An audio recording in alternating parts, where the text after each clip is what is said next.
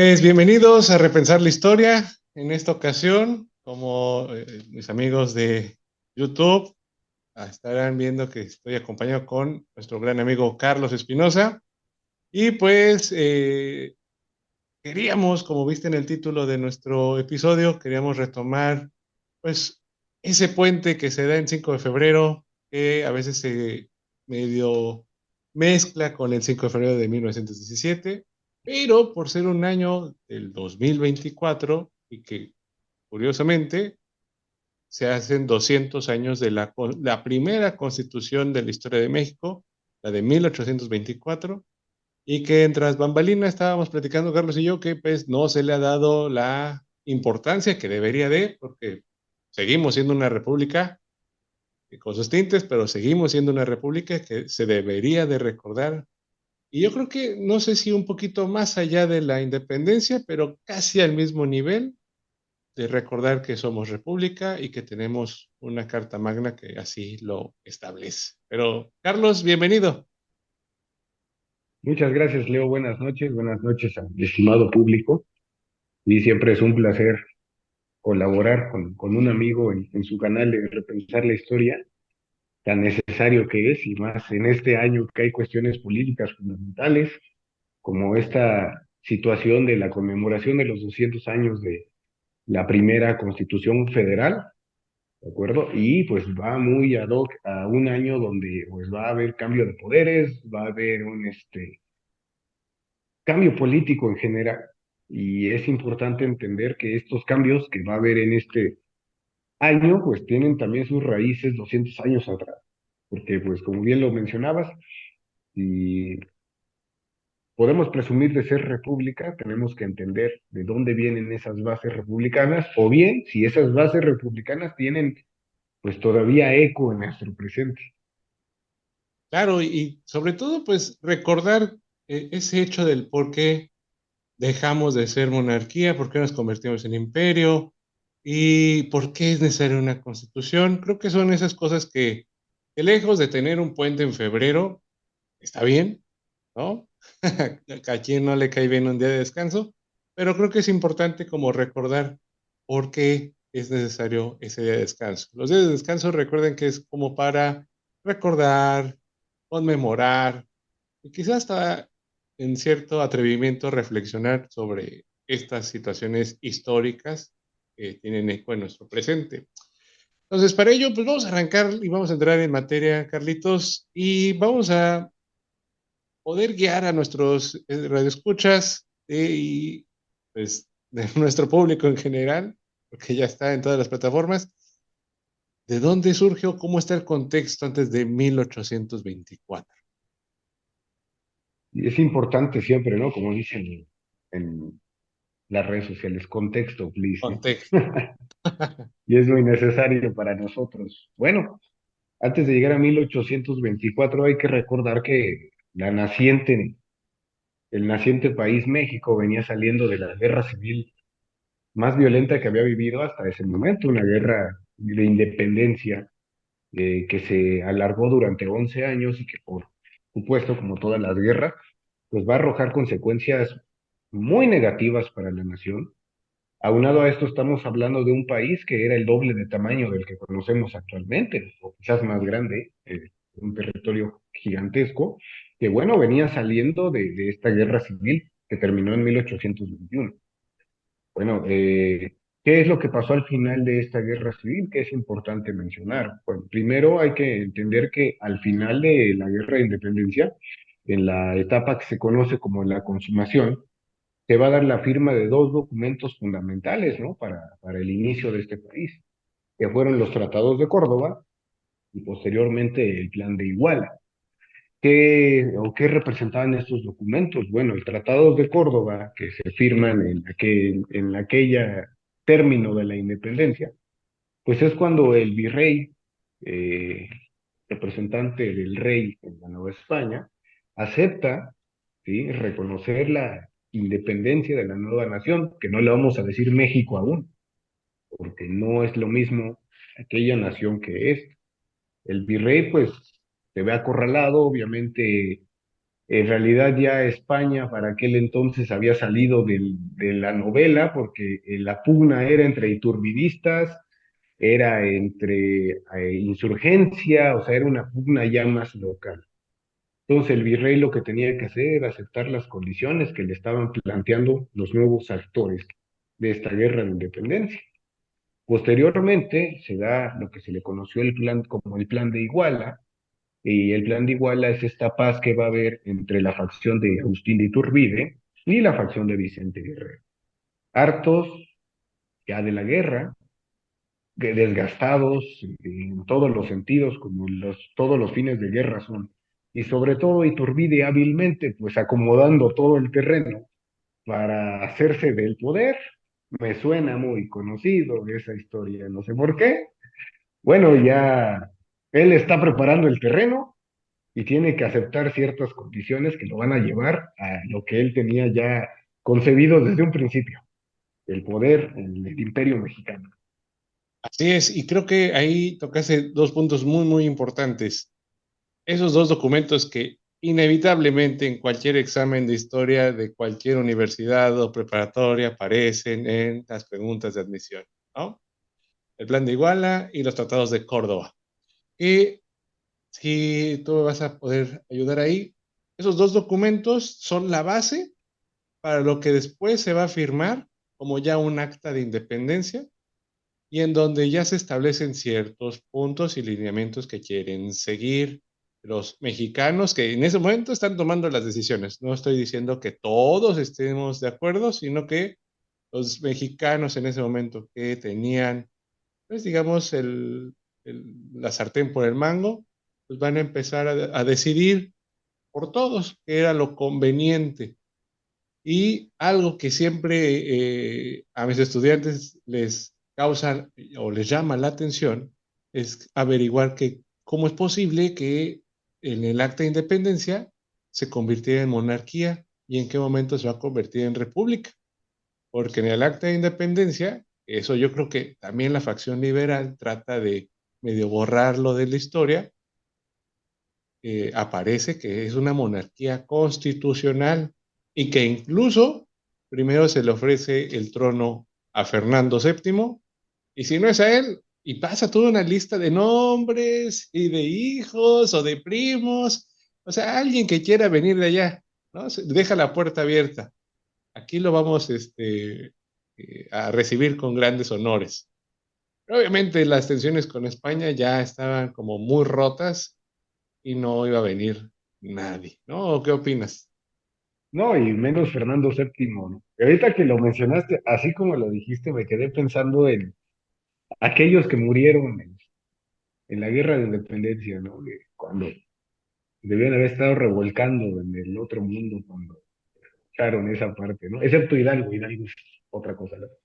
Porque sabemos que Hidalgo, pues su idea era más por Fernando VII que por otra cuestión. Sin embargo, es como hasta una contradicción, o podría, podría parecer una contradicción, cómo es posible que al final de una guerra tan larga, tan costosa, tan violenta, pues quiera regresar al motivo o lo que pensaban que era el motivo por la cual empezó la guerra de independencia. Pero sabemos que políticamente no era así. Se quería ofrecer el trono pues, al que se dejara, ¿no? En primera. Entonces, la primer nombre en la lista, Fernando VII, que por supuesto no lo iba a hacer. Porque además tenemos eh, la cuestión de que en España también estaban pasando cosas importantes. Y a pesar de esta guerra de independencia, España y México, el imperio mexicano naciente, pues tenían todavía una historia entrelazada. Entonces, era obvio que, que el contexto siendo tan amplio, pues Fernando VII iba a rechazar este ofrecimiento de ocupar el trono del imperio mexicano. Así es, y que no iba a estar como contento con este ofrecimiento, porque realmente ya las tensiones estaban muy, muy, muy feas, realmente. Y también eh, los mexicanos de ese momento, los españoles, criollos, afines a, a tener una monarquía, pues saben muy bien que eso no lo va a aceptar España. ¿no? Entonces, prefieren ellos tener una monarquía aparte vamos a dejar la puerta abierta por si en algún momento quieren venir, pero nosotros los vamos a gobernar. Entonces, ese es el, el principal motivo. Y obviamente... Una relación pues, rota. Exacto. Y obviamente tenían que tener también feliz a la otra facción, a la facción, eh, no sé si llamarle protoliberal o liberal de ese momento, que serían, en este caso, los insurgentes que estaban desde un inicio, ¿no? Las ciudades de Guerrero, de Morelos y demás. Y porque además esta parte de, como bien dices, ¿no? Esta insurgencia protoliberal, eh, sus ideas que plantea o, lo poco que tenemos de sus ideas políticas, y no hablo de los caudillos militares necesariamente, hablo de, ideas como las de Morelos, eh, Michelena, eh, todos estos que son más políticos, que personajes son más políticos que militares, realmente sí tenían una idea o un prototipo de nación. De hecho, si leemos estos primeros puntos de la Constitución del 24, se parecen mucho, o, es posible incluso, espero no equivocarme ¿no? con mi comentario, que retomaran incluso algunos puntos de los sentimientos de la nación. Y se parecen muchísimo. Y, y, bueno, si alguien que nos está escuchando conoce más de ese detalle, agradecería el comentario. Pero cuando hacemos este balance, pues se parecen mucho.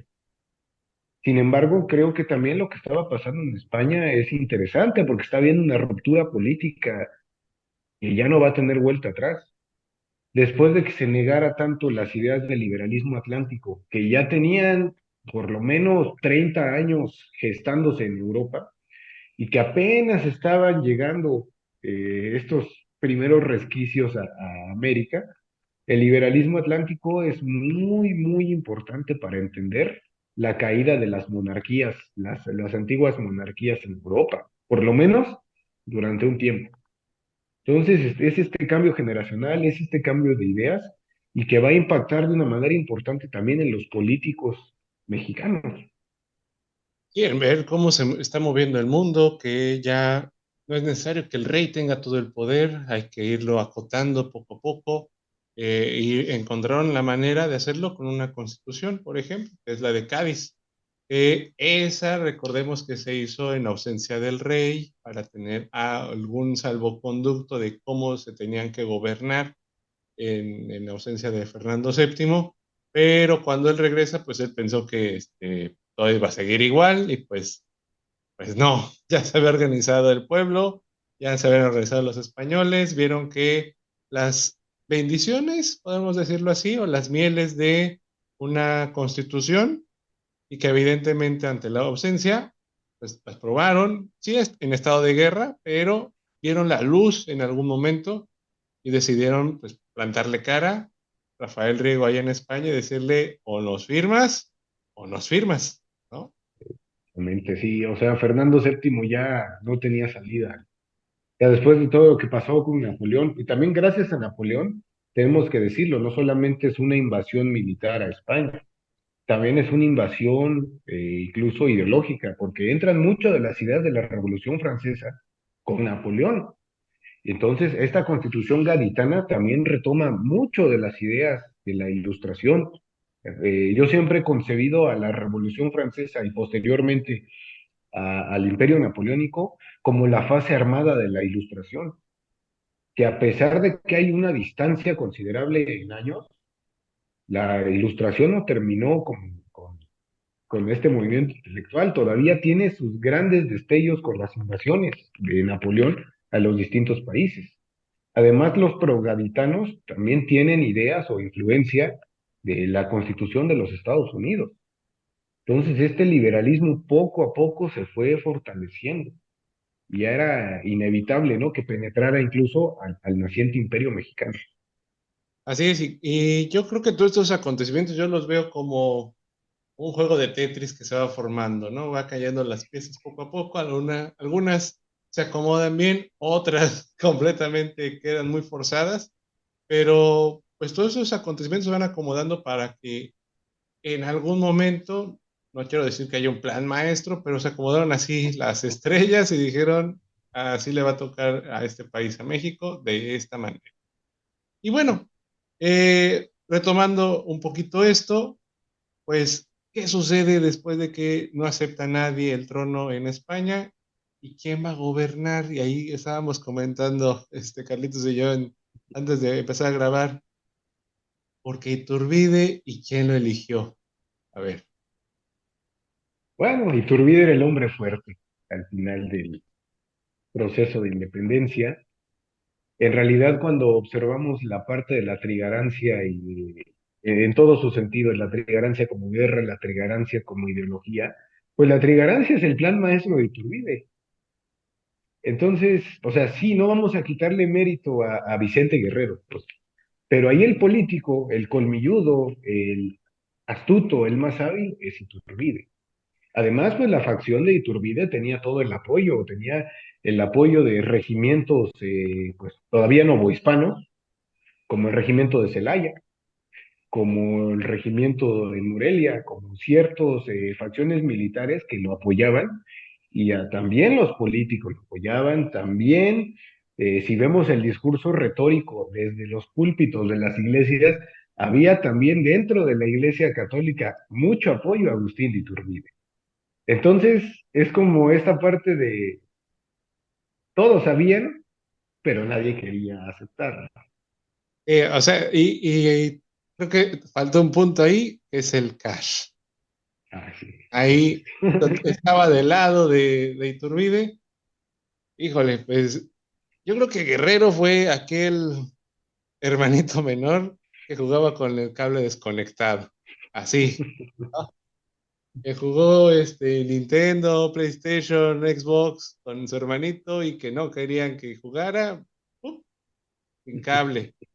Entonces, creo que así jugó, yo creo que sin saberlo o en esta ignorancia, porque yo creo que también era parte de esa falta de experiencia, no vamos a llamarla ignorancia, falta de experiencia política que tenía Guerrero, pues evidentemente pues, le comieron los mandados. Entonces, eh, y por eso luego se entiende, spoiler, que después quiera vengarse o caiga en manos de este, liberales radicales y que este, está ahí a la merced de todos, ¿no? Pero, híjole, así de ingenuo también murió, pero esa ya es harina de otro costal.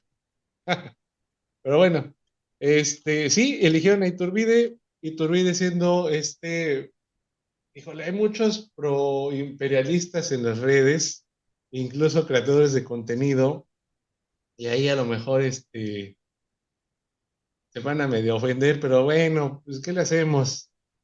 Y Turbide cuenta su historia. Entonces, evidentemente, dentro de estas anécdotas que hay, pues mencionan que llega todo un contingente con antorchas encendidas, clamando así con el corazón en la mano, por favor, Iturbide, guíanos, guíanos por favor a ese imperio, a esa felicidad que nos habías dicho, la independencia. Eso es bien la historia rosa de Iturbide. Él no sabía y que este contingente casualmente era el regimiento de Celaya, o sea, no era cualquier contingente. Esta rosa. Bueno, si tanto lo desean, yo me ofrezco a ser el gran emperador, gracias por venir por mí, etcétera, ¿no? Esta parte romántica que Iturbide cuenta. Dice que nadie sabía, ni él mismo sabía lo que estaba pasando aquella noche, que le hacen el ofrecimiento, pues los militares, ¿no? El ofrecimiento formal de, ocupar el, trono del imperio. Así es, y ahí pues, pues a sabiendas o no, con toda esta turbulencia, porque yo me imagino que en aquel momento sí podemos estar leyendo y a lo mejor uno que otro diario, uno que otro documento, pero yo creo que a nivel político la gente no sabe ni qué estaba pasando realmente, no saben quién estaba subiendo, bajando, este, no sé, es, es muy, muy, muy difícil tratar de averiguar cómo estaba la gente en aquel momento. Pero bueno, volvemos al inicio la gente de arriba o la gente de poder fue la que tomó la decisión y decidió que Iturbide era la mejor opción y que también la mejor opción iba a ser una monarquía y que ahora por la extensión que tenía iba a ser un imperio. Y así con esa desfachatez, dijeron, esto es el imperio mexicano y este, somos fuertes. Pero eso en la palabra, porque de ahí, pues, a que durara tanto tiempo, pues, no, o sea, duró nada, o es que eh, ni el año, ¿verdad, Carlos? A ver, o corrígeme.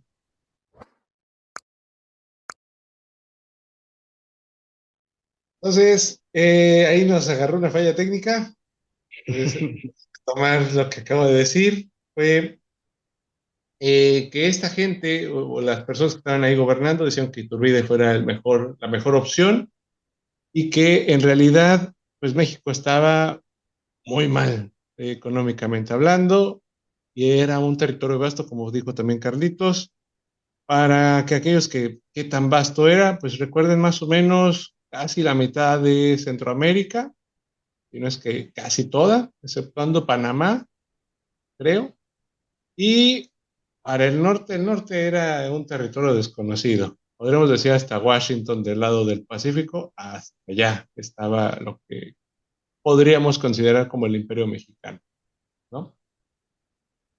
Era un territorio gigante, difícil de administrar, además porque tenía una variedad eh, enorme, una multiculturalidad enorme tenía ese primer México, que a veces podemos pensar, ah, México, todos, este, todos hablan español, todos son iguales, no, para nada, y más en un territorio tan grande, el doble de lo que, hasta el doble de lo que sea, esa era una diversidad tremenda. Tan es así que, por ejemplo, las provincias internas de Oriente, ni siquiera se habían enterado en muchos sectores que había guerra de independencia y cuando se enteraron todavía ya había terminado el imperio de Iturbide cuando se enteraron que la guerra ya había acabado. Entonces estamos hablando, una de dificultades en la comunicación, terribles, y dos, bueno, habla también de desconocimiento de detalles tan importantes que, pues, si desconocían esa parte, obviamente políticamente también pues iban a estar en, sombras este, importantes. Entonces, la labor de Iturbide como emperador iba a ser muy complicada, porque además estaba recibiendo un país, y él lo debió haber sabido, porque él peleó la guerra de independencia, estaba recibiendo un país eh, en bancarrota, estaba recibiendo un país con vías de comunicación fracturadas, eh, un país con este, deudas importantes, porque eh, además de esas deudas que se acrecentan por culpa del mismo Iturbide, con una serie de préstamos que empieza a pedir, entonces las condiciones eran terribles, sumado a la constante amenaza de, invasión que tenía del exterior. Ya España no era el problema, entre comillas, pero el problema se convierte ahora a Estados Unidos, Inglaterra, los franceses, el que pudiera. Entonces, Iturbide pues, tenía una labor bastante compleja de, hacer. Y creo que mm, lejos a lo mejor de, saberlo, pero quizá no calculó la magnitud de sus decisiones. Pero, en fin, este, yo le retaría a cualquiera que hubiera tomado las mismas decisiones que él. Entonces, y que le salieran bien, ¿no? Entonces está, está muy, muy, muy, muy difícil de, poder asimilar qué hubiera pasado y ahí estaríamos en un bucle interminable. Sin embargo, pues, pues la misma población y los mismos, pues, mexicanos de aquel momento, y en este caso voy a atreverme a hablar de otra vez de un protoliberalismo, sino es que ya un liberalismo como tal, con, enarbolado con ese personaje de mitad del siglo XIX que se repite en un montón de acontecimientos, un joven Antonio López de Santana lleva a cabo el plan de Casamata, en donde dice ya hay que ponerle fin al imperio, estamos muy mal, necesitamos un cambio. Iturbide no es lo que prometió y no podemos seguir así. Básicamente, así dice el plan. No lo dice así tal cual, pero palabras más, palabras menos, eso es lo que menciono, ¿no? Exactamente, porque Iturbide cometió un error terrible haber disuelto el Congreso Constituyente, eh, y eso provoca el enojo de personajes como Santana, un joven Santana, pero un joven bastante ambicioso. Eh, quien nos está escuchando y decimos, cuando decimos joven 20, 25 años, 30 de aquel siglo XIX, no estamos hablando como los jóvenes actuales. Esos jóvenes de 20, 22 años incluso ya tenían una vida pues de adultos desde los 17. Eh, estamos hablando de una generación que además peleó la guerra de independencia, muchos de ellos, es decir, sabemos que las guerras hacen que la gente pues madure, crezca antes, podríamos decir incluso que se salte etapas. Entonces, el hecho de que fuera un joven Santa Ana no lo hacía para nada inexperto en las cuestiones políticas que refiere. Era, al contrario, era una persona bastante hábil, como siempre lo, lo demostró. Y ve esa oportunidad de, ah, ya te encontré una falla y turbide. Entonces, ahora sí, disolviste un Congreso, eso es muy anticonstitucional. Entonces, tengo todo el derecho de levantarme en armas y sacarte del poder. Además de eso, pues ya años atrás había un personaje muy interesante que era Fray Servando Teresa de Mier, que se cansó de criticar a Iturbide, lo criticó por todos lados. Y bueno, y podríamos decir que, que te criticara Fray Servando era todo un halago. un personaje sumamente interesante. Que acaba el primer imperio, sí. sí Exacto. Que que Fray Servando Teresa de Mier, ¿a quién lo criticó, no? O sea, estuvo en la cárcel por, se lo ganó a mérito propio por esas críticas que hace, ¿no? Y criticaba a la, iglesia, al gobierno, al general, al emperador, le daba lo mismo a quien le criticaba, él iba a alzar la voz y a decir, esto está mal, o esto no es correcto.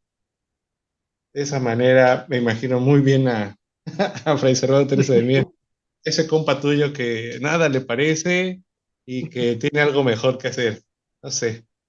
Y con grandes fundamentos, ¿eh? O sea, que criticaba con una, una pluma tan severa y bien fundamentada, pero no dejaba de ser radical, ¿no? Y eso le ocasionó muchos, muchos problemas, como bien dijiste, estuvo en la cárcel por culpa de su pluma y de su crítica.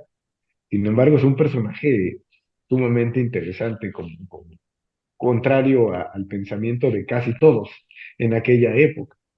Eso, por ejemplo, es, es, es importante porque, vamos, nada más me pretendo adelantarme un poco, algo que menciona la Constitución del 24 es cierta libertad de, de, de expresión, pero hay que pensar, hay que analizar hasta dónde llegaba esa libertad de expresión en realidad, porque muchos de estos críticos terminaron presos por eso, por la crítica al gobierno y a todos los gobiernos, estamos hablando desde Victoria hasta Juárez. Entonces, ¿hasta dónde llegaba? En realidad la libertad de expresión. Y digo Juárez no por otra cuestión, sino que si haces estas críticas de las que estamos hablando en el gobierno de Díaz, te desaparecían. claro. Entonces, sí, sí, ¿hasta dónde llegaba?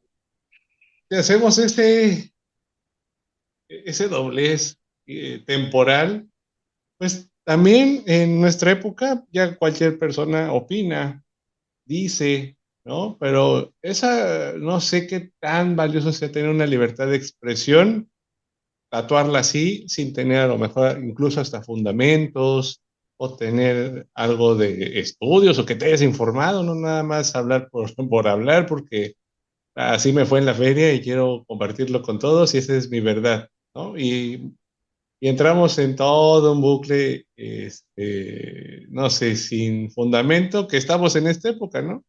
O sea, tal cual, vemos que se dan datos, se dan cifras y no, eso no lo reconozco. Entonces, creo que hemos traído esa libertad de expresión a su máximo esplendor en esta época. E infundamentada muchas veces, ¿no? Por ejemplo, hablar incluso la libertad de hablar de lo que sea no debería ser una libertad entonces, porque si nos ponemos a hablar de lo que sea de acuerdo a lo que yo escuché, entonces no, estás hiriendo el principio de la libertad de expresión.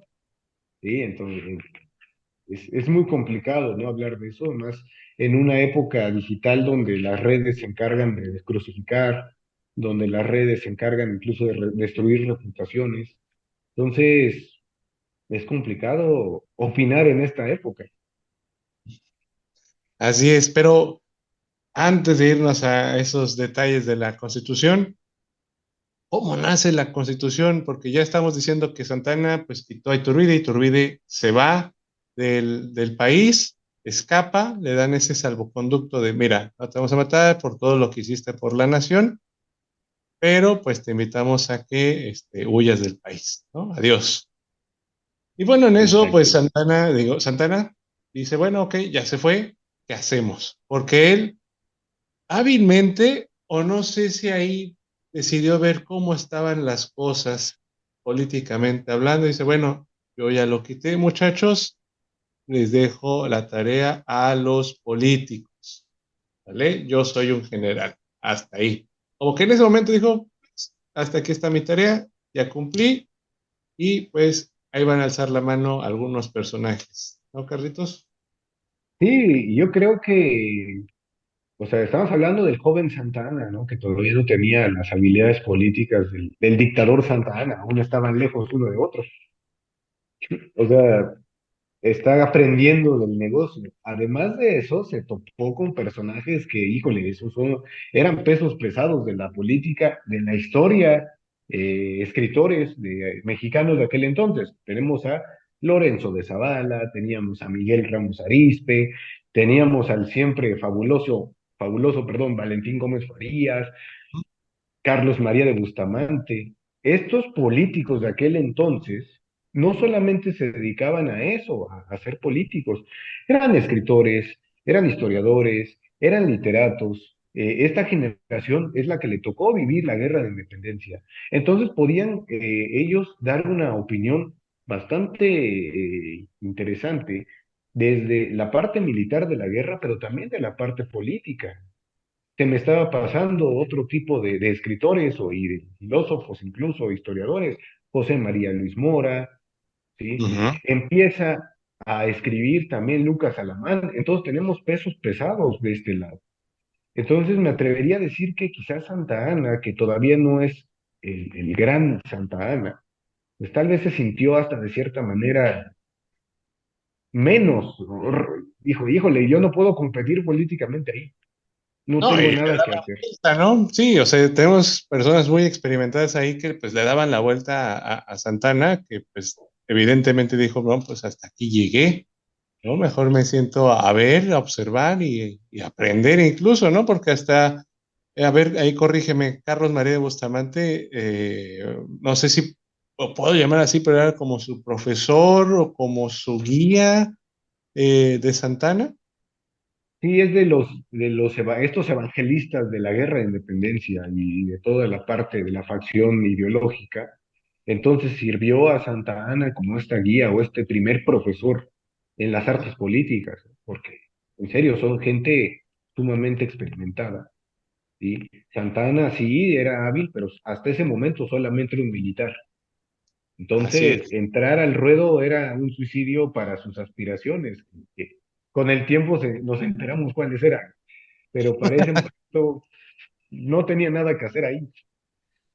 Así es. Y pues, al ver eh, Iturbide disuelto el Congreso, estos eh, liberales deciden volverlo a colocar y donde aparecen esos personajes que nos contaba ese Carlitos, Lorenzo Zavala, Miguel Ramos Ariste, Valentín Gómez Farías, Carlos María Bustamante, entre muchos más que a lo mejor se nos va ahí algún nombre, pero que finalmente son ellos los que van a empezar a, a idear cómo acomodar una ley que nos ayude a que ciertos políticos no se salgan del redil y que vayamos hacia qué? Bueno, hacia una república, porque ya con el paso de la monarquía, con este efímero imperio, pues la mayoría, o en este caso los liberales radicales, pues dijeron, ¿saben qué? No nos sirve la monarquía, ya la aprobamos, ya la constatamos, no sirve, vamos a aprobar ahora una república.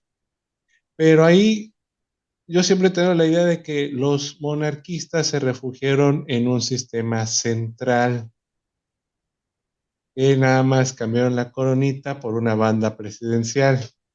Yo eh, tengo esa, esa teoría que este, dijeron, ok, ok, así vamos a jugar, bueno, vamos a jugar así.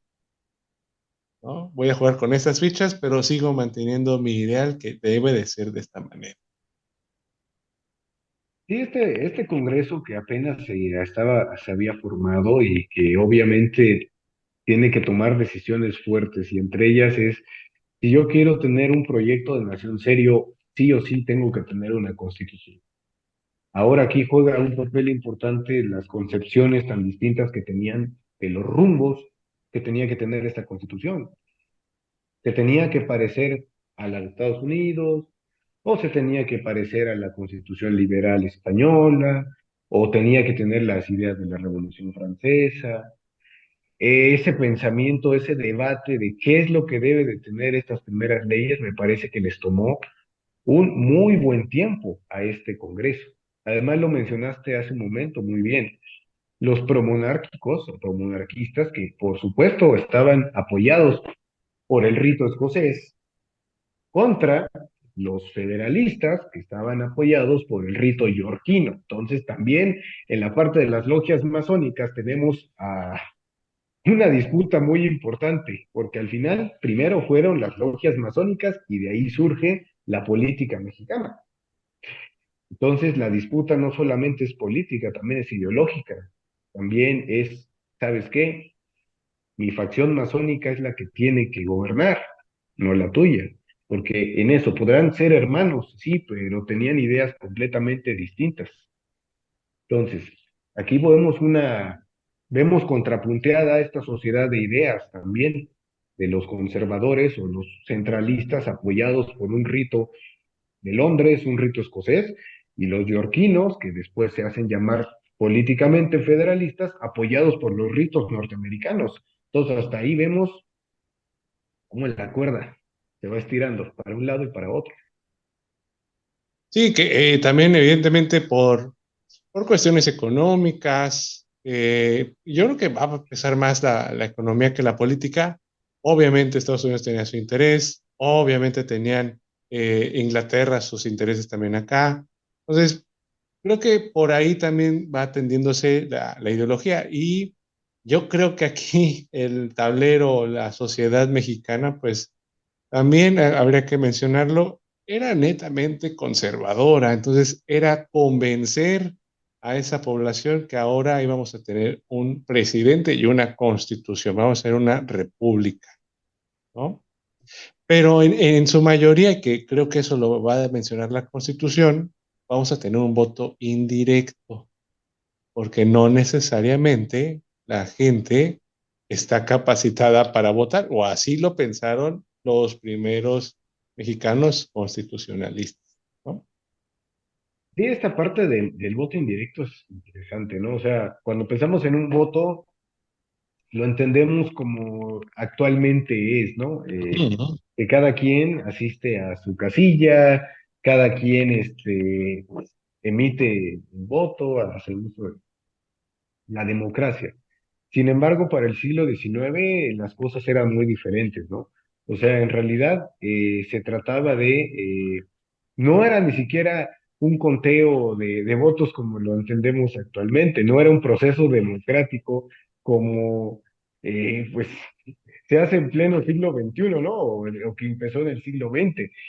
pues eran elecciones donde no, este, se elige el candidato como tal, sino una serie de representantes una serie de personas que van a fungir como representantes de un cargo público. Y no es como, ah, voto por la persona, no. Y se vota entre candidatos, gente, un, un, este, un conjunto, vaya. Sí, que ese conjunto es el que va a, a votar por quién va a ocupar la presidencia. Entonces, quien ocupara mayor cantidad de representantes, pues era quien ganaba básicamente, ¿no? Pero bueno, antes de pasar a eso, porque hay un punto que quisiera tocar también, es qué nos dejó este, esta constitución. Vamos, vamos a iniciar primero por el territorio. Ellos sabían muy bien que tenían que delimitar su territorio, que hasta donde se tenía después de que eh, durante el primer imperio se perdiera Centroamérica. Centroamérica dice, ¿saben qué? Nosotros nos vamos de aquí, ¿no? Y, y deciden separarse de México. Y ahí, pues, este, se reduce, obviamente, el territorio mexicano y empiezan a armarlo por 19 estados libres, cuatro territorios, que esos cuatro territorios no alcanzaban una representatividad porque no había un gran número de gente que alcanzara eso, porque hasta eso contaron cuántas personas había en un estimado, y pues obviamente estos territorios estamos hablando de los del norte, que serían California, Arizona, Nuevo México y Texas. Entonces, esos pues no iban a tener representatividad y creo que a la larga, como ya sabemos, eso va a tener sus repercusiones. La parte dolorosa de la historia, ¿no, Leo? Sí, sí, sí. porque de alguna manera, si tú le hubieras dado o no sé, también estoy hablando ahí teorizando, pero si se hubiera dado la circunstancia de haberle dado cierta soberanía a estos eh, estados, en esos territorios para convertirse en estados, quizás habrían apreciado más el mantenerse con México que el que estuvieran tentados a irse con el primero que les tintineara dinero.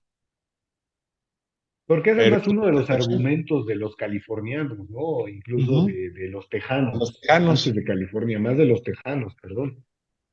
Pues que nunca se sintieron, nunca los hicieron eh, sentir parte del, este, del territorio mexicano, que no se sentían pues representados.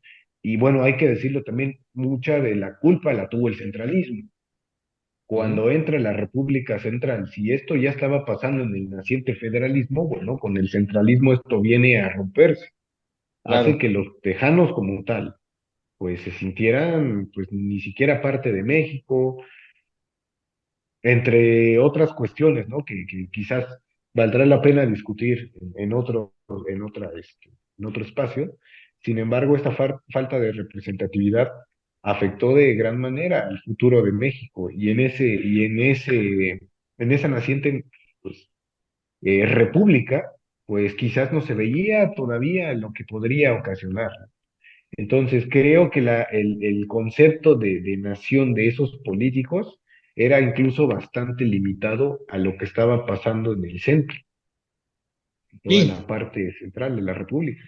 Exacto, y, y creo que eh, eso es un punto que hay que sobresaltar, que a veces lo del territorio se deja pasar de lado, pero que tiene una repercusión en el futuro, como acabas de, de mencionar, y que evidentemente en aquel momento dijo, no, pues no, no creo que haya problema, todo está muy bien, aquí en el centro, en la Ciudad de México, y que de hecho, pues de ahí sale que sea el Distrito Federal, que aquí todos los poderes se juntaran, ejecutivo, legislativo, judicial, o sea, sí son federales, pero va a haber una ciudad que va a ser central, ¿no? Está muy, muy raro así como nos, nos organizamos en aquel momento, que cuando lo digo, pues no tiene como mucho sentido, pero para ellos en el siglo XIX tenía todo el sentido del mundo.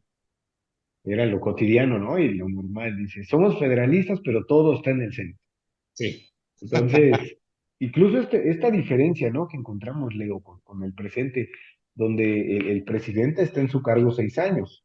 Eh, en aquel siglo XIX, el presidente estaba cuatro años en el poder. Sin embargo, existía la posibilidad de un segundo mandato. Eh, era algo constitucional que pudiera pasar. Había una figura además de un vicepresidente. A, mí mis alumnos me han llegado a preguntar, profe, ¿y para qué estaba el vicepresidente? Bueno, el, detalle es que estamos hablando que sí, ya había acabado la guerra de independencia, pero la época de las guerras civiles en México seguía. Era muy probable que hubiera un magnicidio, ¿sí? En aquel entonces. Si se muere la cabeza, tiene que quedar una segunda, ¿no? O sea, no podía quedar el país volando, entre comillas. Y ahí te va un dato. Los vicepresidentes eran el segundo lugar de las votaciones. Entonces, si tú te llevabas mal o era tu enemigo de la, de la logia distinta a la tuya, pues ya tenías ahí el enemigo este, susurrándote al oído. Entonces, este, ¿en qué? O sea, cuando escribieron la Constitución pensaron que todos íbamos a ser civilizados y profesionales. pero estamos hablando de, no sé si primero categorizar mexicanos y después humanos, o primero humanos y después mexicanos. Pero, o sea, básicamente era eso. O sea, quisieron copiar tal cual lo que está sucediendo en Estados Unidos. Y bueno, pues el segundo lugar va a ser el vicepresidente, ¿no? Porque es el segundo con mayor representatividad entre nosotros. Pero aquí en México había una disputa de, ah, entonces si él no está, yo gobierno. Sí, ah, pues antes, ¿no? Me manda a batallar una guerra y a lo mejor ahí pierde y ya subo. O si no me gusta algún mandato de él, armo mi contingente y le planto el plan. Entonces, ahí no sé si es lo latino versus que pensaron que íbamos a ser como más anglosajones siguiendo las reglas. O nos, o nos podemos ver un poquito más civilizados, ¿no? Te declaro moralmente incapaz de, de gobernar, bye. y si no quieres, te fusilo. Hace rato que hacías el spoiler del pobre Vicente Guerrero, nada más de eso recordé esta declaración, declaratoria hacia su persona, moralmente incapaz de Sí. Entonces no me sirves. Sin embargo, con todo esto que acabamos de decir, hay cositas eh, interesantes que rescatar esta constitución, que es los tres poderes eh, en los cuales se va a dividir la república y que, le da ya más estructura a todo eh, el gobierno de ese momento, ¿no, Carlos? y hasta la fecha son poderes que nos siguen manteniendo, que son importantes para todos este, nosotros los mexicanos. Sí, exactamente. Tenemos al Ejecutivo, que el presidente con la figura del vicepresidente, son parte ambos del Ejecutivo. Tenemos al Legislativo, las dos cámaras, igual senadores, Cámara de Diputados. Y algo muy interesante es la parte del Poder Judicial, porque si analizamos incluso las figuras presidenciales, notamos que por lo menos después de Santa Ana hacia Juárez, la, la figura de la Suprema Corte, del presidente de la Suprema Corte de Justicia, adquirió un poder bastante interesante. No solamente era el encargado de, de, la, de conocer las leyes, de impartir la justicia, etcétera. Resulta que la figura del presidente de la Suprema Corte de Justicia ya era como el tapado en, en muchas ocasiones. Ah porque era quien ocupaba posteriormente en el siguiente periodo la presidencia. Tenemos el caso de Benito Juárez, que, fungió como presidente de la Suprema Corte. Si mal no lo recuerdo, Lerdo de Tejada también tuvo esa, este, esa, esa, ese nombramiento. Porfirio Díaz también tuvo ese nombramiento. Entonces vemos que al final del siglo XIX es un poder que va a tomar una relevancia muy, muy importante dentro de la política.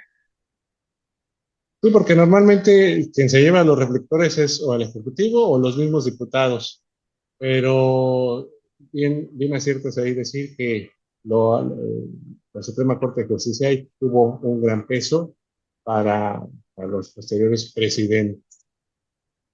Y de ahí, pues, podremos saltar a eh, a los impuestos, por, las aduanas, también que respetaran la soberanía de los estados. Y de ahí yo creo que les ayudó mucho a algunos estados a tener su soberanía en cuestión de algún terrateniente, algún cacique fuerte o un hacendado sumamente poderoso podía gobernar ahí una gran parte del estado y ahí pues hacerse de las arcas de, de la contribución del erario federal. ¿no? Creo que también eso estaban buscando muchos que vivían en provincia. Sí, y, que esto misma falta de representatividad general, ¿no? De, a, mí no me interesa qué esté pasando en el centro, yo soy el cacique, yo soy el caudillo de aquí, entonces tengo toda la, la intención de, autogobernarme, ¿no?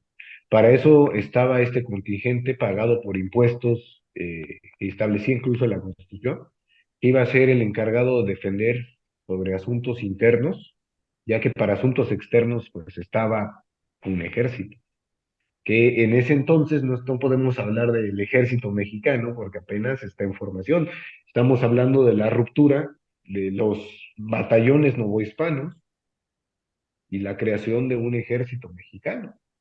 Entonces, ante esa falta de, una, de un ejército oficial, pues tenían que haber pequeños contingentes militares que sirvieran pues como policía de, los poderes de la nación.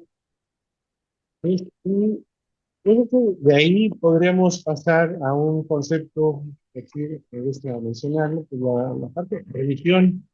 En aquel momento, me imagino que los mexicanos lo vieron como una, una protección de, no entrar a cualquier persona. Y aquí vemos una parte conservadora de, de mexicano de aquel momento, pensando que sí, voy a copiar la Constitución de Estados Unidos, pero no me gusta que sea Y este, la idea de que si quiere ser mexicano, pues es católico. Esa era como su, su barrera ideológica que iba a cubrir un poquito, ¿no? Además es como muy severo, ¿no, Leo? Eh, porque cuando leemos esa parte de religión católica como oficial y sin tolerancia hacia otros cultos, eh, me parece severo, pero incluso, como bien lo decías, habla como de esta este, facción cultural mexicana que seguía arraigada todavía a lo conservador, en el caso ideológico, en el caso de usos y costumbres. O sea, ¿cómo, qué contradicción tan, tan, tan interesante?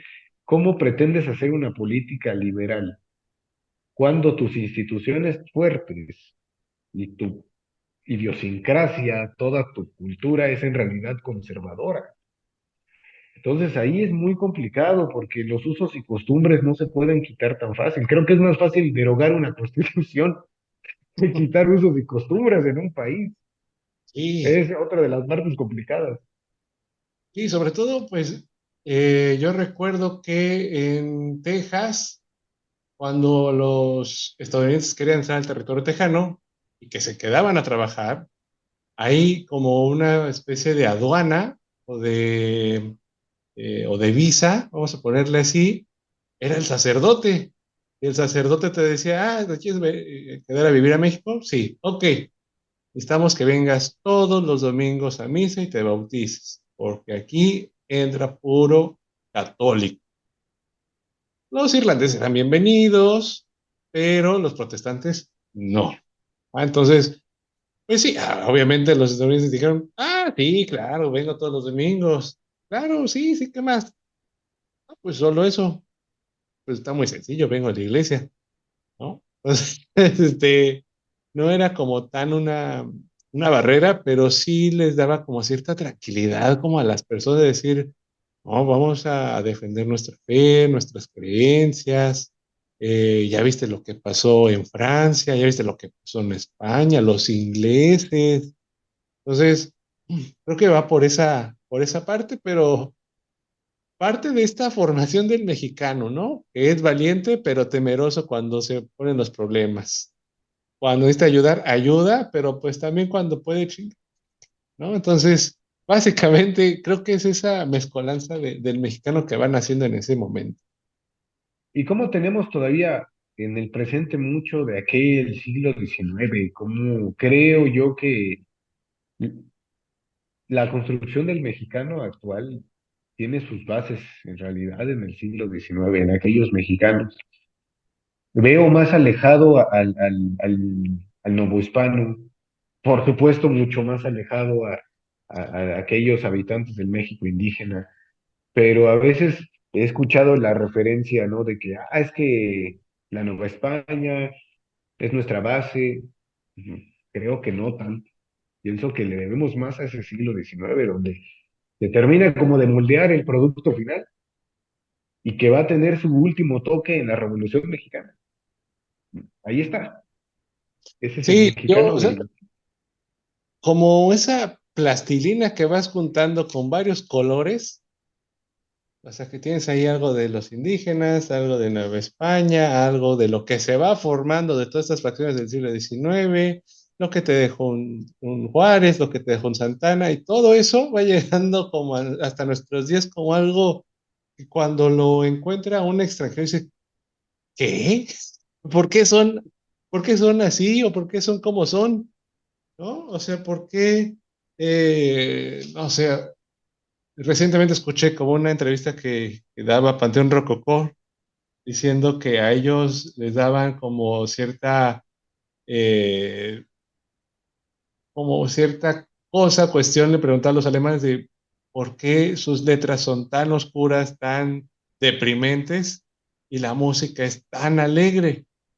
Y creo que es parte de ahí de lo que intento dar como ejemplo, que es ese mexicano que estamos aquí platicando, que sí, me gusta mi religión, soy conservador, pero también quiero algo liberal porque necesito pelear por mis derechos. Ah, pero ¿qué derechos? Bueno, los que también me diga papá Dios, porque si no, voy en contra de mi iglesia. Entonces, este, no sé, es como, quieren, queremos todo a la vez. Pues ahora, ahora que mencionas la referencia de la entrevista de, este genial Panteón Rococó, creo que a esos alemanes hay que mandarles una copia del himno mexicano. Amén. ¿Quieren letra deprimente y música alegre? Órale, ahí está el himno. ahí lo tienen. Sí, claro, o sea, creo que ahí yo por eso quería traer este tema porque me parece importante rescatar que todas estas cosas que estaban marcando nos marcan no solo en lo político, sino también en lo ideológico y hacernos preguntar por qué era necesario, ¿no? Y ahí estamos estableciendo también lo de la libertad de palabra o de imprenta que mencionamos hace rato, que como en algunas cosas sí tenemos que ser libres, pero en ciertos temas, porque también no puedes ajustarte a ser libre en, en pensamiento o en religión, por ejemplo, en querer, no sé, creer en otra cosa. No existía, creo, ni siquiera la, o sea, supongo yo que, no hablo de la élite política mexicana, hablo de, del mexicano de a pie, como se dice, ¿no? Coloquialmente. Creo que ni siquiera por aquí le pasaba el hecho de, una libertad de culto, ¿no? O una eh, religión distinta a lo que conocían, ¿no? La, esas instituciones virreinales estuvieron tan bien cimentadas, estuvieron tan fuertes, que duraron durante, valga la redundancia, durante todo el siglo XIX hasta que viene Juárez, ¿no? Con sus leyes, pero en la idiosincrasia mexicana no creo que fuera siquiera pensado el tener otra religión, el aprender incluso de otros tipos de cultos o de ideas. Supongo que era sumamente difícil pensarlo, decirlo, ¿no? O sea, seguramente en las casas de esos mexicanos hablar de eso te ganabas una bofetada. Se sí, y, si apuras, y si me apuras, yo creo que hasta la revolución, que ahí empiezan a surgir las ideas socialistas, que ahí es cuando apenas se va marcando, y eso que no tiene nada que ver con la religión, pero en fin, ¿no? Eh, vamos a hacer una pausa y ahorita continuamos. Claro que sí. Listo. volvemos, compañeros y amigos que nos están escuchando. Espero que le estén pasando bien y que como este Carlos y yo, pues nos estemos divirtiendo y charlando de, de historia. Y pues vamos a esos desafíos, porque la Constitución, pues obviamente eh, tuvo sus avances, tuvo sus reductores y también tuvo sus ideas de querer ir por más. Y es aquí cuando hablamos, nos vamos adelante un poquito en el tiempo, después del 24, cuando ya se aplaude la Constitución, de hecho se hacen las primeras eh, elecciones ya como presidente a el famoso Guadalupe Victoria, que, este, que yo creo que ahí lo vamos a tener pendiente para otro tema porque da para, para mucho el primer presidente, que también en este año se cumplen los 200 años. Pero eh, vamos a avanzar en el tiempo y llegamos a 1833 con un eh, López Santana como presidente y como un asesor legal liberal radical como Valentín Gómez Farías, que creo yo estaba adelantado a su tiempo o estaba viendo ya en otros mares el, eh, el barco que estaba ya zarpando de México, ¿no? Que tendía a la, a la visión universal de irse por una por algo más radical del liberalismo. Entonces, Carlitos, ¿qué puedes decir? Fíjate que a mí la figura de Farías me, me agrada bastante. Es este. Es un político que no deja medias tintas. Es un político que sabía exactamente por dónde ir, sabía exactamente qué necesitaba el, la, la nación y se atreve a, a, a exponer su reforma liberal, aprovechando el bug, como dicen, de Antonio López Santana, que le da por irse a Manga de Clavo, Veracruz, que era su hacienda, y decide tomarse un sabático. Dice Farías, bueno, tú estás tomando tu sabático, tú estás descansando, pero yo sigo trabajando y voy a aprovechar tu ausencia para hacer unos cuantos cambios necesarios para, para la nación, que esto fue la, la reforma liberal, que como lo acabas de decir, eh, será otro, otro, de, tema ¿no? de, de, tu canal, porque es, necesario darle más, más tiempo. Sin embargo, algo que me llamó mucho la atención es que esta reforma liberal ataca de una manera importante los intereses de los conservadores e incluso va contra uno de los grandes pilares de la nación, que fue la iglesia, bueno, y sigue siendo la iglesia, atacando directamente a, los intereses económicos, eclesiásticos, eh, como después lo haría Juárez y, compañía, ¿no? Con, este, con, con, la, este, con el liberalismo juarista, podríamos incluso argumentar que lo de Valentín Gómez Farías es el antecedente perfecto a, las condiciones de la guerra de reforma, mediante las que se da la guerra de reforma. Algo entre todo este documento de Farías, entre todos los, este, los puntos que él toca, hay algo que llama mucho mi atención y me parece excelente cuando se refiere a, a mejorar en la instrucción de las clases populares. Mm. Y, cuando él también dice que, los infantes, los infantes mexicanos, eh, merecen pues, pues todo lo que los adultos le puedan dar, lo mejor que los adultos le puedan dar. Entonces él ya está pensando a futuro, como bien lo decía. Está pensando en una instrucción pública, lejos de las manos de la iglesia, para la gente y sobre todo enfocados en los intereses de la niñez. Eh, eso me parece excelente, eh, eh, una de esas ideas, pero pues que al ser ideas adelantadas a la época le van a traer muchos problemas en aquel 1833. Y graves, graves problemas. Muy graves, porque en realidad también para esos años, pues, si hay una crisis económica, no puedo decir que México estaba bien en ese momento, también padeció una crisis, había ya préstamos muy forzosos, eh, pero creo que él se dio cuenta que había mucho dinero, solamente que estaba hacia otros lados.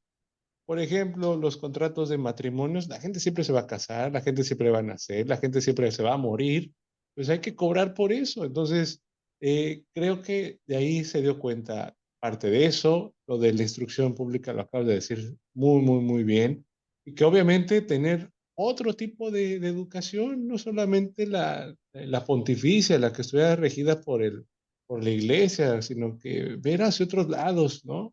Eh, también la organización de, estos pequeños bandos militares en los estados para robustecer al territorio en dado caso de que hubiera una invasión.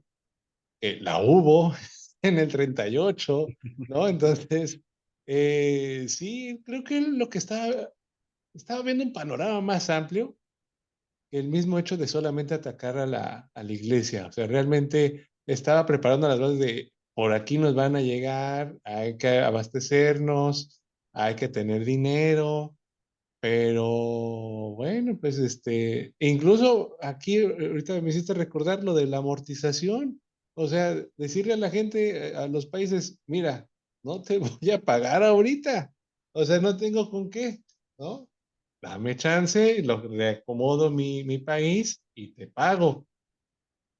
Eh, nos soltaron el grito en el cielo y no lo apoyaron porque son medidas que a lo mejor en ese momento dijeron, no, no, no, es, es muy pronto, o sea, ¿qué está pasando a Farías, no? Este, ¿en, qué, ¿En qué diablos está pensando? Pero... Y la iglesia se, se paró de pestañas, ¿no, Leo? Sí. O sea, en el aspecto de que mueve toda la maquinaria. Oye, nos está atacando. ¿Cómo es posible que, que el vicepresidente, porque hay que decirlo así, el mexicano a veces tiende tendemos, me incluyo, a atacar el grado. ¿Y tú quién eres? Eres el vicepresidente, Santana es el presidente. Tú te aprovechaste del, del cargo y estás este, haciendo propuestas diabólicas. Que si hubieran sido atendidas, Leo, creo, como bien lo dijiste, no podemos asegurar que otro gallo cantaría, pero sí las cosas pudieran haber sido distintas. Eh, no se hubiera padecido tanto en invasiones, no se hubiera padecido tanto en, en ciertos aspectos políticos como se padeció después. Sí, o sea, por ejemplo, si es más, ah, va a traerme a decir eso, pero por ejemplo, Nuevo León, o un caso de Chihuahua, que voy a tener su poder militar ahí, evidentemente California, Texas o México me han dicho, hey, hey, hey, nosotros también queremos un, un gobierno aquí de, con militares, necesitamos protección acá. Y ahí mandas un contingente de militares y evidentemente ya vas a tener representatividad y eso te va a dar por consecuencia, bla, bla, bla, bla. Pero, por, y eso... Fondos. Sí, había fondos. fondos congelados, o sea, fondos muertos en las propiedades eclesiásticas, en, panteones que tenían más terreno del que debían tener, en templos que ni siquiera se utilizaban. Fondos había, pero era una idea demasiado revolucionaria para la época, que además atacaba de manera importante a estas clases acomodadas. ¿Qué pues lo que dicen es, exigimos el regreso de Santa Ana, que él no nos sale con estas cosas. Y por eso a veces no me gusta verme en el siglo XIX, en ese espejo, porque a veces digo, Ay, es como verte las arrugas o ver realmente tus vicios ahí, decir, chihuahua, este, ¿por qué tomé esa decisión? Pero, pero se tomó, ni modo, está esa cicatriz.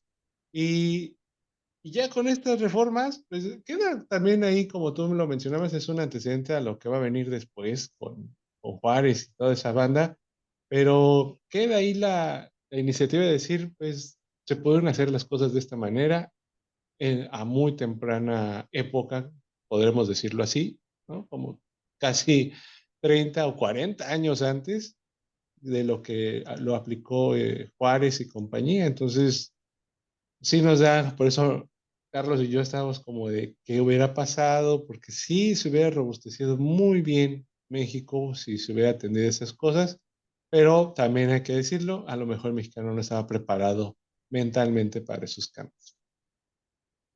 Mental, ideológica, política, culturalmente, creo que la reforma de Farías era demasiado severa, ¿no? Para aquel México, para el grueso de aquella población, y pues no se diga para la clase política, que estaba en esta disputa tremenda, ¿no? En el Congreso. Eh, este, a mí me encanta leer a este, Michael Costello cuando habla en sus, en sus libros de cómo se estaban llevando las cosas en, los congresos, eh, perdón, en el Congreso mexicano.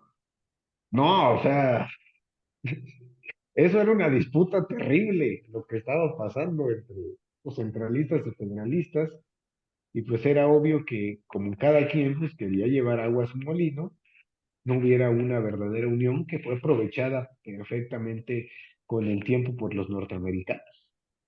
Así es, como acabas de mencionar. Y lejos de, este, creo que nos metimos en un down, así, pero bueno, lejos de eso, creo que bajo todos sus parches y remendadas que tuvo la constitución del 24, que después dijeron, ¿saben qué? Ya tiene muchos remaches ahí, vamos a reformarla y vamos a armarla del 57. Creo que hay que darle su peso histórico a este documento, a, la posición en la que tomó, para hablar de un legado. O sea, eh, ¿qué nos ha dejado esa constitución? ¿Por qué sí hay que eh, conmemorarla en estos 200 años?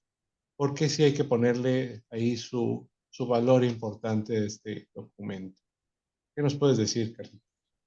Bueno, creo que este documento sienta las bases históricas e incluso políticas ¿no? de, de, México, del naciente México que se desarrolló durante el siglo XIX, empezando por la postura del republicanismo eh, que sigue vigente en nuestros días, donde todavía observamos un poder dividido en tres órganos eh, o tres organismos que si bien ya no existe una figura de un vicepresidente y, ya no son periodos de cuatro años, sino que de seis, pero sentó las bases de ello, ¿no? Mucho de, de lo que ahora entendemos como la, la atmósfera política mexicana, pues se la debemos a estas bases de la Constitución del 24, y pues por supuesto tiene que ser difundida, por supuesto se tiene que hablar de ella, porque pues los mexicanos merecen saber, merecen conocer cuáles son las bases de su presente.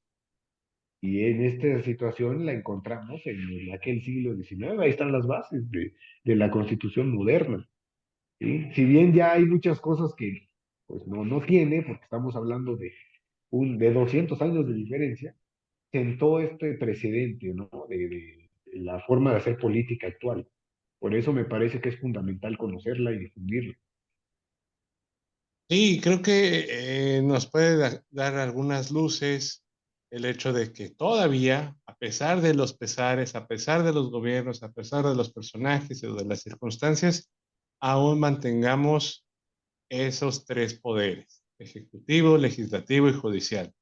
Y que pues, esto es a, a- opinión mía, a pesar de que los políticos quieran ahí tergiversar esos poderes, eh, intercambiarlos, o incluso decir, saben que ahora la Suprema Corte de Justicia va a ser ahora por votación. Bueno, ya es parte de los matices que tiene cada, eh, cada año, cada contexto.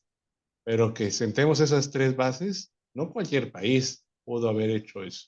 Entonces creo que hay que darle valor a eso porque todavía hay países que tienen una monarquía o que son militarizados en su totalidad, que no hay una elección, por ejemplo.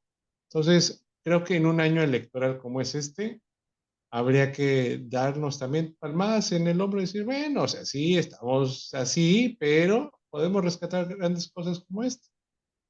O sea, ya no tenemos un voto indirecto, ya tenemos un voto directo de queremos escuchar a toda la gente. Que lejos de toda esa bruma de politiquería que hay de si son o no, si funciona o no el instituto, creo que el punto es que tú votas, ¿no? O sea, que ejerzas ese derecho. Sí, porque además la democracia tiene muchos, este, muchos significados, ¿no? Y, y es una, una base importante, eh, no solamente el hecho de, como bien lo dijiste, sobre estas ideas que hay que si se- el voto es real o no, también hay otras formas de democracia, alzar la voz, eh, pelear por los derechos.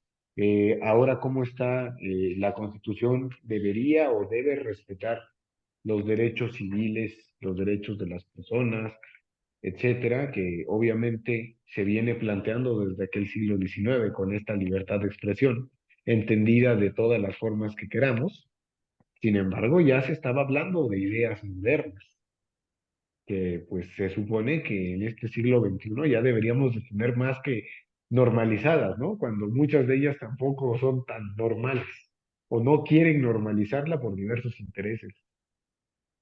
Sí, o, o por lo menos conocerlas, ¿no? Que también eso es básico, yo creo que en este momento, conocer cuáles son eh, tus orígenes de las leyes, de tus derechos, de tus obligaciones, porque también eso es parte de, del ser mexicano.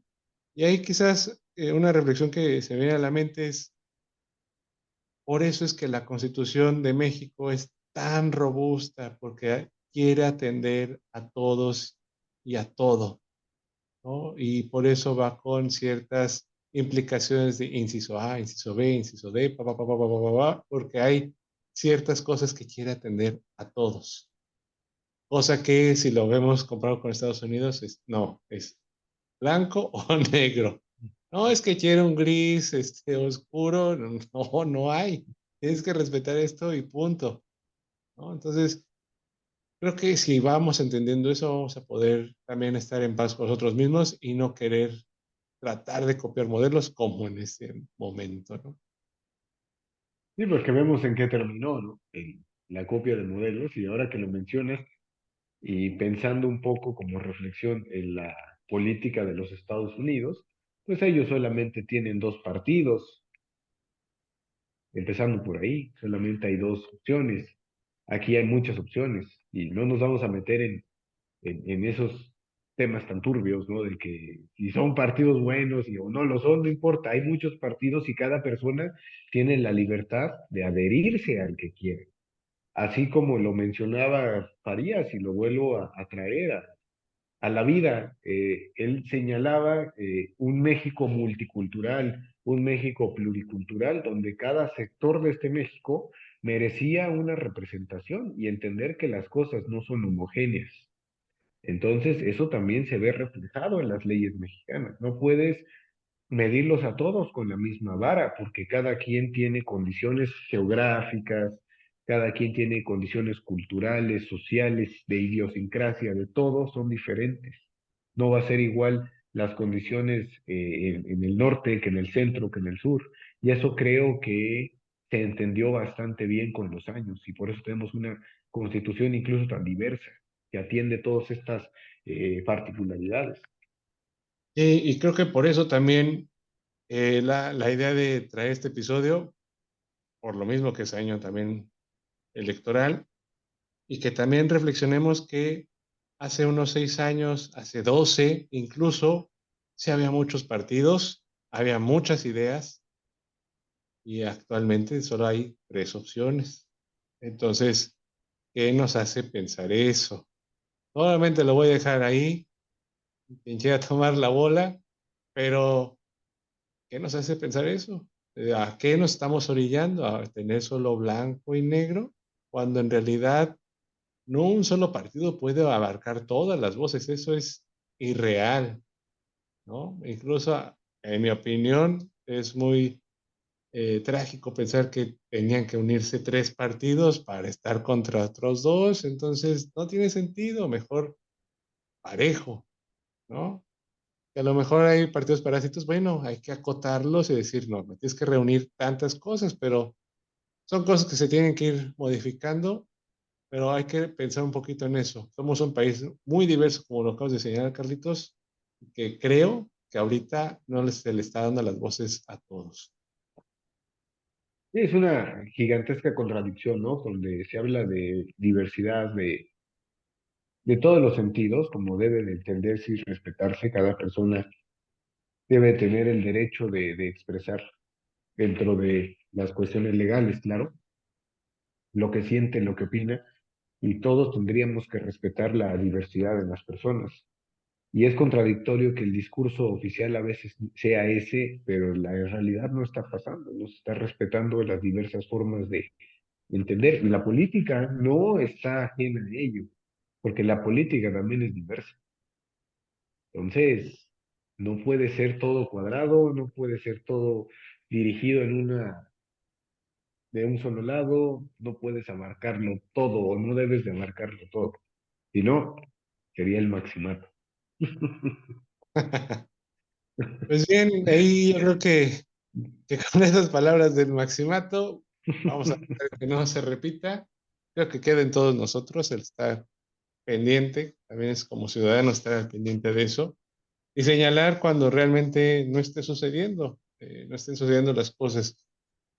Entonces, por eso quería tomar este punto y por eso se lo platiqué a Carlitos que era necesario tocar base para febrero, para este episodio para que reflexionemos por qué hacemos un puente en febrero y evidentemente recordando también a lo mejor la del 17 y la del 57, pero creo que las bases y por el año es importante rescatar la del 24.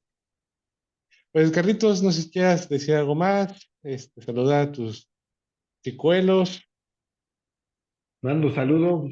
Primero, ah, bueno, antes de hacerlo, te agradezco, Leo, este espacio, estas charlas que Siempre es, un gusto, un placer tener estas degustaciones históricas y aprovecho para mandar un saludo a mis alumnos que nos escuchan, les gusta escucharnos, les gusta mucho el canal y como siempre se los digo, acuérdense niños que la ley dice que después de un episodio y examen, entonces espero que hayan puesto atención. Saludos a mis alumnos de la escuela secundaria Kipling. Pues ahí está el saludo, también los saludo de, muy bueno este, saber que nos escuchan. Y acuérdense, tienen que poner su zapatito porque si no la constitución no les va a traer nada. no, en, general, pues, gracias Carlitos, siempre este, No sé, o sea, siempre que hablamos de historia, como que nos transformamos y nos salen datos y empiezan a caernos así, pam, pam, pam, pam, pam. Por eso es que, aunque hay un guion, parece que no hay guion, pero sí, sí hay un guion que seguimos y que este, a veces nos caen los, los datos así, ¿no? Que nos acordamos, reflexionamos y traemos y demás, pero es parte también de, de lo que nos apasiona y que queremos compartir con, con todos ustedes. y ahora que lo dices, si me lo permite, siempre es como incluso recordar cuando éramos estudiantes, volvíamos a la escuela, en tal clase nos hablaron de esto, tal maestro nos dijo esto, y empezamos a, a traer ideas que, están aquí, ¿no? Prometemos ser como Iron Man, nos ajustaremos al guion un día. sí, esperemos o no, no lo sé. Esperemos, ¿no? ¿Quién sabe? Porque entre, como decía un famoso historiador, el verdadero historiador ya se hace viejito.